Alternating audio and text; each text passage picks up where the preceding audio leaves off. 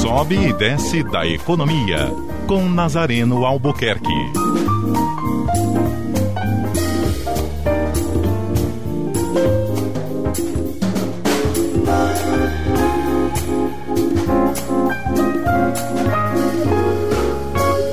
Bom dia, Luiziana. Bom dia, ouvintes. Sempre diante de crises e de grandes questões nacionais que atormentam o país, preocupam a nação, eu sempre me aconselho com um grande empresário, Roberto Macedo. Roberto Macedo, hoje pela manhã cedo, nós conversamos. E conversamos e ele disse que via o Brasil quase é, chorando. Chorando de uma política inaceitável para uma realidade brasileira como a de hoje e diante de um governo cada vez mais fraco, um governo fraco na hora de tomar de decisões, na hora de reagir como governo, né, como por exemplo na questão dos combustíveis, que desde outubro esse eh, problema dos caminhoneiros é, estava no Palácio do Planalto, né, e até hoje, diante da pressão da, do movimento dos caminhoneiros, foi que o governo decidiu tomar alguma medida.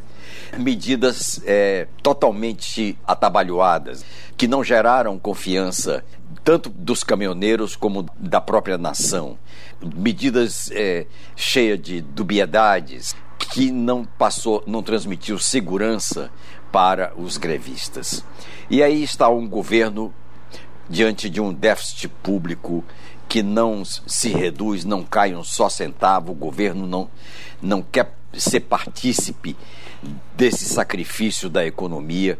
Né? Ele lembra que no Senado Federal existem 81 senadores e 3 mil funcionários e não reduz esse quadro. O quadro, ao contrário, é, só faz aumentar.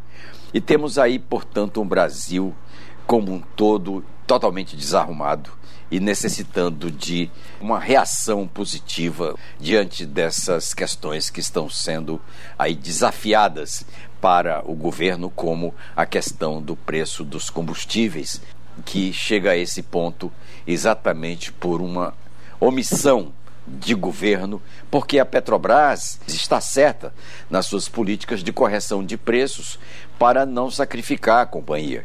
A companhia que perdeu 43 bilhões na bolsa nos últimos cinco dias, somente com os 10% de desconto que concedeu para entrar um pouco nessa no sacrifício do debate dos combustíveis.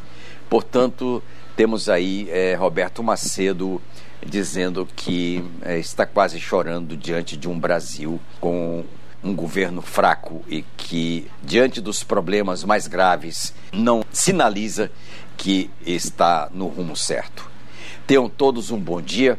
Eu vou estar de volta às 14 horas com o Sobe e Desce da Economia no programa da Neila Fontinelli, o Povo Economia. Até lá.